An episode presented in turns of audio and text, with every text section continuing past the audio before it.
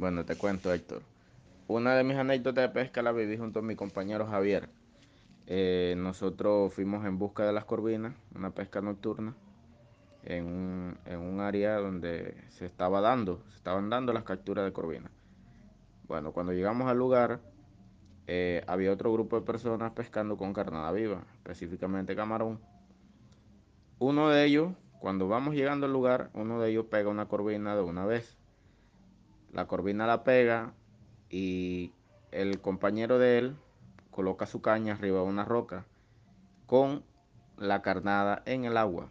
Resulta ser que le pega a la caña de él, a la vara de él, y se la tira al agua. La vara, bueno, se perdió. Según ellos, la vara se había perdido porque la estuvieron buscando por ahí y no la encontraron. Como un laxo como de una hora, eh, mi compañero Javier tira y engancha un hilo. Empieza a recoger, a recoger, a recoger. Y resulta ser que venía la caña. y no me vas a creer. Cuando empiezan a recoger el hilo, a cobrar, a cobrar, a cobrar, ¿qué venía ahí? Venía la corvina.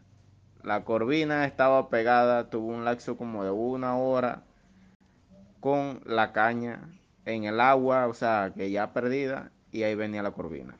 Esa es una de mis anécdotas, o sea, la viví junto a mi compañero, pero la viví. Es una anécdota de pesca. Nosotros le devolvimos la caña al, al compañero que estaba ahí en el momento y él siguió su pesca, siguió su pesca. Pero a esto vamos, esto es lo bonito de la pesca, que pasan tantas cosas que a veces esto hay que contarlo. Muchos dirán que, oh, pero sí, pasó en realidad.